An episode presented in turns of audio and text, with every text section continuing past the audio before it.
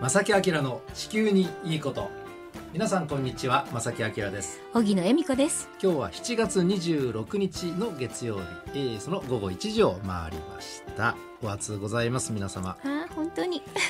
ね ねえー、いかがお過ごしでしょうかね、まあ、これからまあ7月の下旬から8月の頭あたりが平年でも一番気温が上がる時期にとうとうね今年も突入していきましたが、うん、ね、えー、皆さんお変わりありませんでしょうか。ねなんかね、うん、気温が上がるってなったらもう極端に上がってね、えー、すぐに36度37度なんていうのが普通にね、はい、予想気温がねなってしまって本当にやっぱり昔と今とねその気温っていうのは全然変わってしまったなとつくづく毎年のようにですが思いますが、ね、はい、1943年の今日えー、僕の大好きな、えー、ローリング・ストーンズのミック・ジャガーさん誕生日でございます。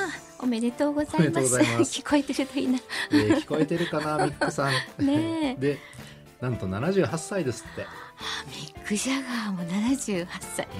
すごい。そうなんですね。多分まあ今年このねあの2021年もあちこちでやっぱり踊りまくって歌いまくっていらっしゃることでしょう、ね、それかすごく鍛えてらっしゃるか、うん。ね、本当にいつまでもお元気でね、はい、あの僕たちそのロックファンを引っ張っていただきたいと思うんですが、うん、ですね、うん暑さ大丈夫でしょうか、ミクさん。秋はどうかな、ロンドンはどうかわかんないですけど。ですね。でね、あの、はい、今日の正木役に地球にいいことはですね。はい、この暑さも含めて、うん、ここ、おそうです、数か月ぐらいの。世界の異常気象。これね、やっぱりいろいろありましてね。そうですか。うん、そのあたりをね、少しまとめて、今日は皆さんにご紹介したいと思います。今日もですね、しばらくの間ですが、皆さんお付き合いください。この番組は公益財団法人兵庫環境創造協会の提供でお送りします。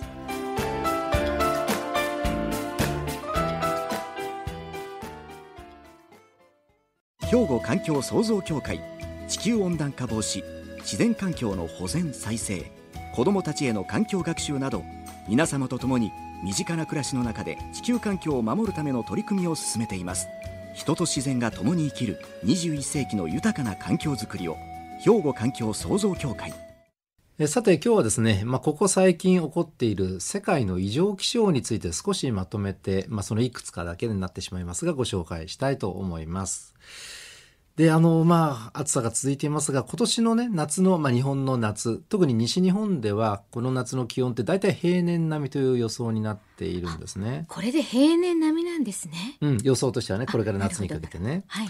ただですね、今年からですね、あの、これも番組で少し前にお伝えしたかな、あの、平年の値そのものが、ちょっとね、変わってるんですよ、今年から。新しくなっていて。おっしゃってましたね。はい。あの、10年前のものに比べて高くなってしまっています。ええ。なので今まで私たちが普通に経験したイメージする暑さに比べるとその平年値自体が変わってる高くなってしまってるので、やっぱりこれは厳しい暑さになると。えー、これは間違いないと思います。そうですか。うん、これから先もね。で、ちなみに東京はですね、その前の平年値と今使っている平年値の差がプラス0.7度。結構高い。これは差は大きいですよ、ね、平年がこうやって変わってきてるといったね今世の中になってしまっております。地球の状態になってしまっています。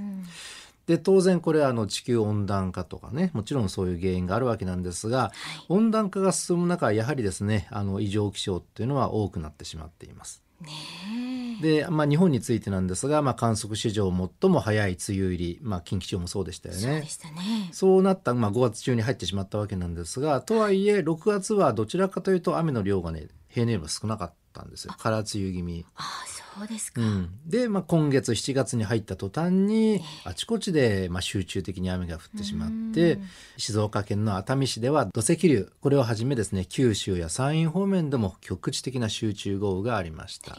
あの、まだまだ、えー、復旧、復興という感じにはなっていない状況にはなっていますよね。はい。で関西に目をやりますと先々週のゲリラ雷雨ちょっともう忘れ気味かもしれませんがいやいやね、もうね、ね、よく晴れていたら突然こう空が、えー、暗くなって激しい雷雨になってしまったと。うん、であの、まあ、梅雨前線による雨はね、えー、全体的には少なかったように見えるんですけども別の原因でやっぱり非常に激しい降りこれを僕たちは経験することになってしまったわけですね。はいまあ、雨の季節である日本では雨に関する記録が立て続けとなってしまいましたが世界的に見るとですね、まあ、今はちょっとね日本でも高温傾向ですがやっぱりね、異常高温とか熱波がやっぱり世界的にあちこちで起きているんですね。んそううん、なんですねそのいくつかをね今日はご紹介したいと思います。お願いしますまずはですねこれはねあの日本でもニュニュースになってたんですがアメリカ大陸なんですね。はいアメリカといえばどんなその気候のイメージありますか？はまあなんかカラッとした感じが乾燥した感じ。乾燥した感じうん。が私の中では、まあたまたま訪れたとこがそうだったからかもしれないんですけどあちなみにどどのあたり？私はあのルイジアナ州の方にあのニューオーリンズとかの方ですね。うん南部南の方だ。南の方。はい。学生時代行ってたんですね。で帰ってきた時にあ日本ってやっぱり湿度が高いなっていうのはなるほど。すごくね改めて実感した覚えがずっと今でもあります。うん。はい。なんせ大陸大きいんでね内陸の方はやっぱりカラカラ状態だと思いますけどもね、はい。うん、それから例えば竜巻なんていうねイメージもちょっと残念ながらね、あついて僕はいるんですけえどもね、まあ、そんなアメリカなんですが、ええ。ーアメリカの南西部、えー南西の方ね。はい。州で言えばユタ州とかアリゾナ州。ええ。でこのユタ州っていうのは2002年に冬季オリンピックが開開催されました、うんうんソルトレイクシティ。はい。ねこれ世界的に有名ですよねそれからアリゾナ州にはあのこれも有名なグランドキャニオンがあります。はい。そしてあとのネバダ州もちょっと異常気象がありましてここはラスベガスのある州ですよね。はい。でこのアメリカ南西部なんですが、えー先月6月の11日頃から顕著な高温が続きましてええ。6月の15日ユタ州のそのソルトレイクシティでは最高気温がおよそ41.7度を記録。41ですか。うん、すごい。でこの41.7度という記録は2002年の7月1960年の7月とタイ記録で過去147年間で最高記録となっております。すごくね。ねでさらに上がありまして6月の17日にははい。アリゾナ州のフェニックスで最高気温がおよそ47.8度。これは僕もて経験したことはないです。いやそう ちょっと私も言葉を今うち失いそうになりました。うん。47度以上あるって相当ですよね。であの先ほどアメリカは大陸が広いって言いましたでしょ、はい。で日本は残念ながら国土狭くてね島国で海に囲まれていますよね。なので全然そのなんでしょう地形から考えたら全く違うんですよね、ええ。うん、なので例えば日本でね日本の特にその海沿いでこの40度45度47度なんていうのはまず出ないと思うんですね。地形的にね。出ないでほしいですけどね。ただやっぱり40度を超えたっていう記録日本でももちろんあるのではい、内陸部例えば盆地であるとかね、ええ。まあ、関西だったら京都とか奈良とか、はいうん、それからそうですね、まあ、本州全体的に言うと例えば山梨県とか岐阜県とかあの岐阜県の多治見ってよくねうん暑いところで有名になってしまいました、ええ。あの辺りっていうのはこれぐらいこれから先あの記録が出る可能性は十分にあるとそうですか。思います。うわあうん、アメリカ南西部ではこの6月にこの記録を、ね、残念ながら記録してしまったということなんですということなんね。ですねというわけで今日の一曲なんですけども、はい。こちらの曲を、えー選びましたのでちょっと聞きましょうか。はい。はい。エイジアでヒートオブザモーメントえーさて今日はですねここ最近起こっている世界の異常気象について、えーまずはじめはアメリカ南西部のね異常高温熱波のお話をしましたが、はい。これ実はですねアメリカだけではなくて今年のまあ大きな特徴として北半球全体、まあ、僕たちが住んでるこの北半球全体異常高温熱波割と多くなっているんですね。んうん。これは心配ですね。一言じゃないっていう情報ですよね。そうなんです。で次にお届けするのはですね同じアメリカ大陸なんですが今度はカナダです。カナダ西部でも熱波がありましたでこれ皆さんどういうカナダどういうイメージがあるかな？あの僕何年か前家族旅行でカナダを訪れたんですけども、ええ。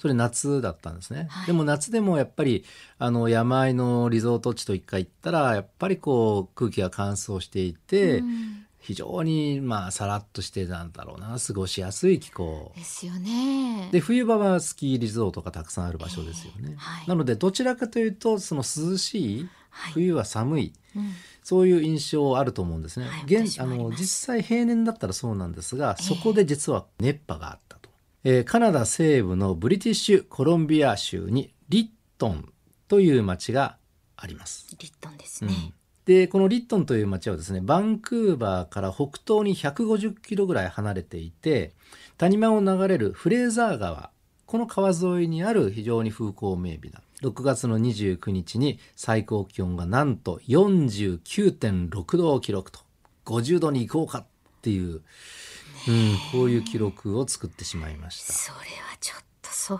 像絶しますね。うんえー、でさっきアメリカではびっくりしましたけど、さらに上をね行くんねえですよね。上を行ってますよ。当然アメリカ南西部よりももともとそんなにね気温が上がらない場所でこういうことになってしまっているとそうですよね、うんバンクーバーでも涼しいですけどもっとね離れていや北東に行ってもっともっと涼しいはずの場所ですよね。そうなんですよはい。49.6度というのはこれカナダという国における最高気温の記録を更新ですそうですか。だからリットンが現地ではもう超これで有名な都市になってしまう町になってしまったということですねなるほど。でねそのリットンという場所をねはい。ちょっとこう地図地球儀前にして調べてみましたらはい。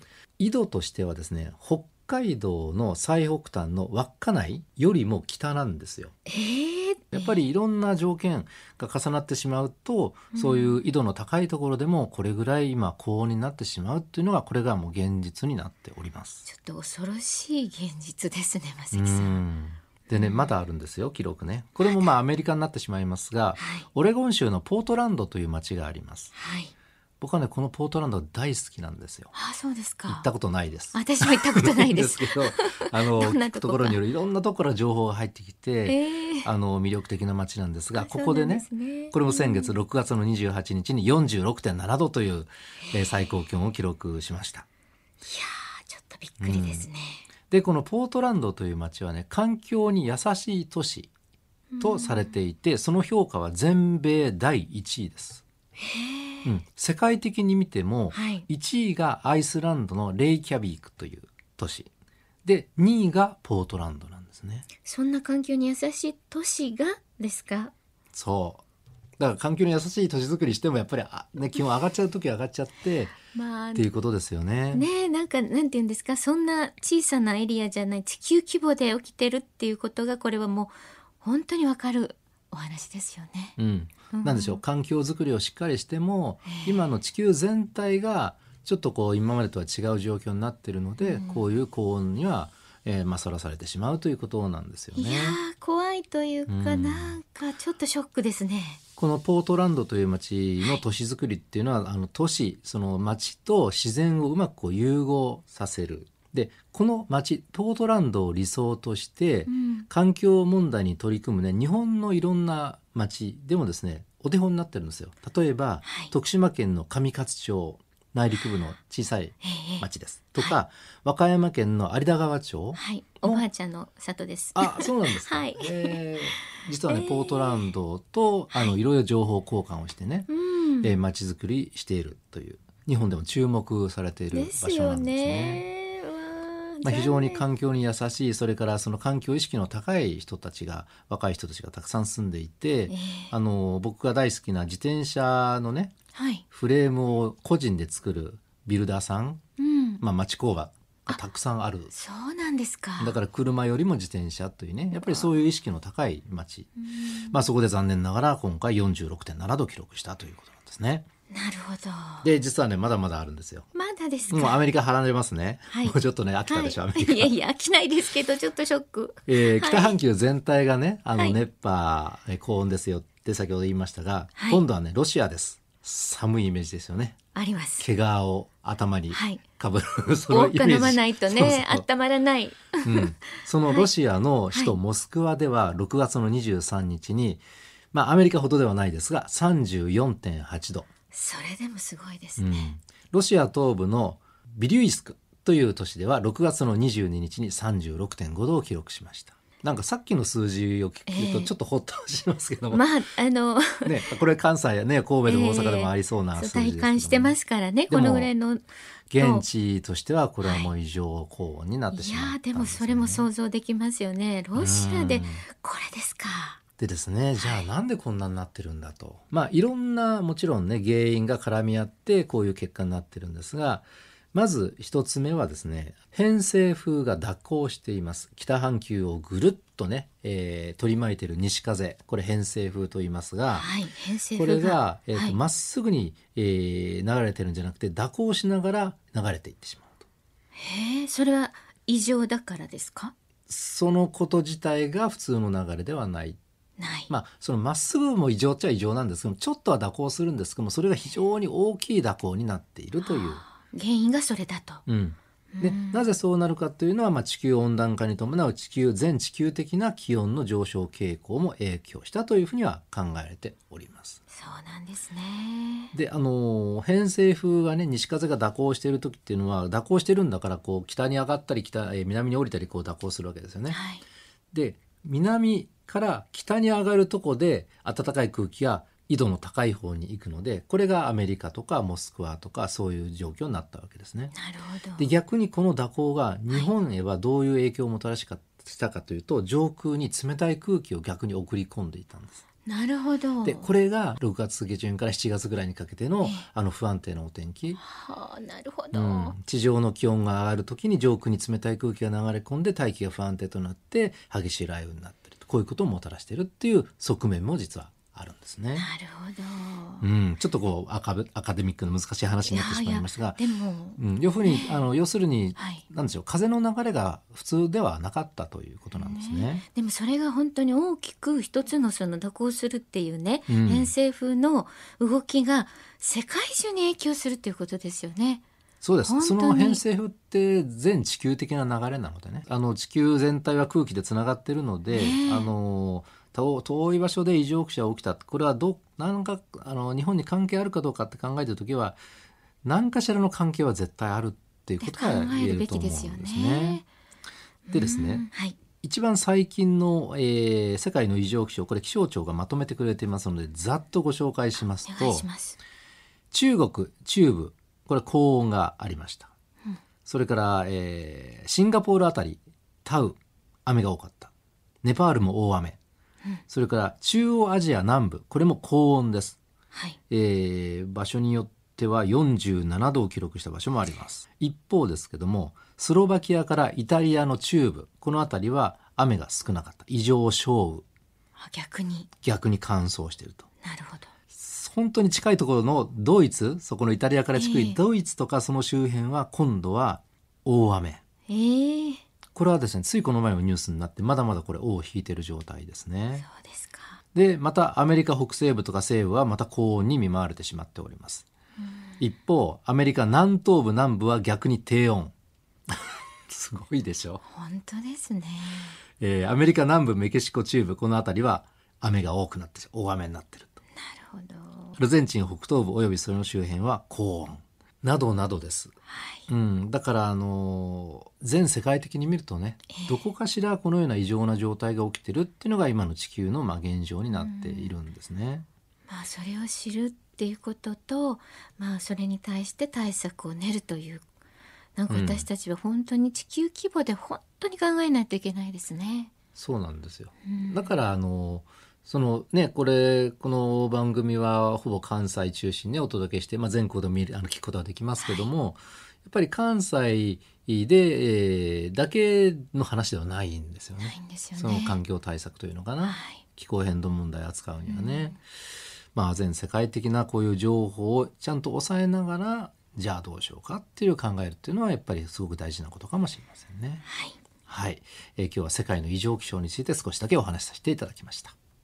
兵庫環境創造協会地球温暖化防止自然環境の保全再生子どもたちへの環境学習など皆様と共に身近な暮らしの中で地球環境を守るための取り組みを進めています。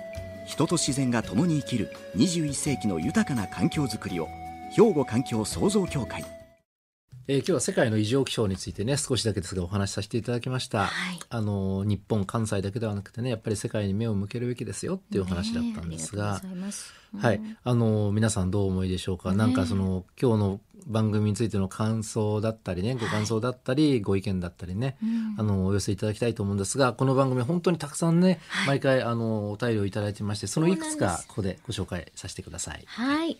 もう毎週楽しみに拝聴しています。今回はトートバッグありがとうございましたというお礼のメッセージまでねよいただきました。ありがとうございます。森口の秋さんありがとうございます。ありがとうございます。可愛くて届いた日から使っています。嬉しいな。ね、え毎回いろいろなテーマで地球についてのお話本当に勉強になります。これからも長く番組続けてくださいねって。はい。なんか心強いですね。ありがとうございますありがとうございます。はい、そしてラジオネーム夏空さんもありがとうございます。えーこれから夏本番コロナ禍で大変な毎日続いてますが体調に気をつけて頑張りましょうって頑張りましょうね。頑張りましょう。ありがとうございます。はありがとうございます。はい、そして、えーっとですね、小野市の方からもいただいています。えーこれからの番組に期待しています。当たれば嬉しいですというプレゼントのご応募ね。はい、毎週楽しみにしてますといただいてます。季節柄体調に気をつけて頑張ってくださいともいただきました。はいラジオネームないのでそのままよろしいでしょうか？小野市、えー、安倍誠一さん、ありがとうございます。ありがとうございます。同世代です。あ、本当？え三匹木星です。あ、まさきさんも三匹？そうですよ。あ、そうですか。いや、私九死火星なんです。どうでもいいか。何のことって相性いいんです。すよ、実は。あ、そうなんで木すか。星とね、えーあの火星でね、そういうの、はい。はいすみません。安倍さんちょっとありがとうございますありがとうございます。すみません。さて、皆さんもお便りね、お寄せください。はい宛先をお願いします。おはがき、お便りの場合は、郵便番号650-8580、ラジオ関西、正木明の地球にいいこと。ファックスでは、078-361-0005。メールでは、まさきアットマーク、jocr.jp、こちらまでどしどしお寄せください。お待ちしておりはい、ます。皆さんお待ちしております。ということで、正木明の地球にいいことは今日はこの辺でお別れいたします。ご案内は正木明と、荻野恵美子でした。それでは皆さんまた来週。さよならこの番組は公益財団法人兵庫環境創造協会の提供でお送りしました。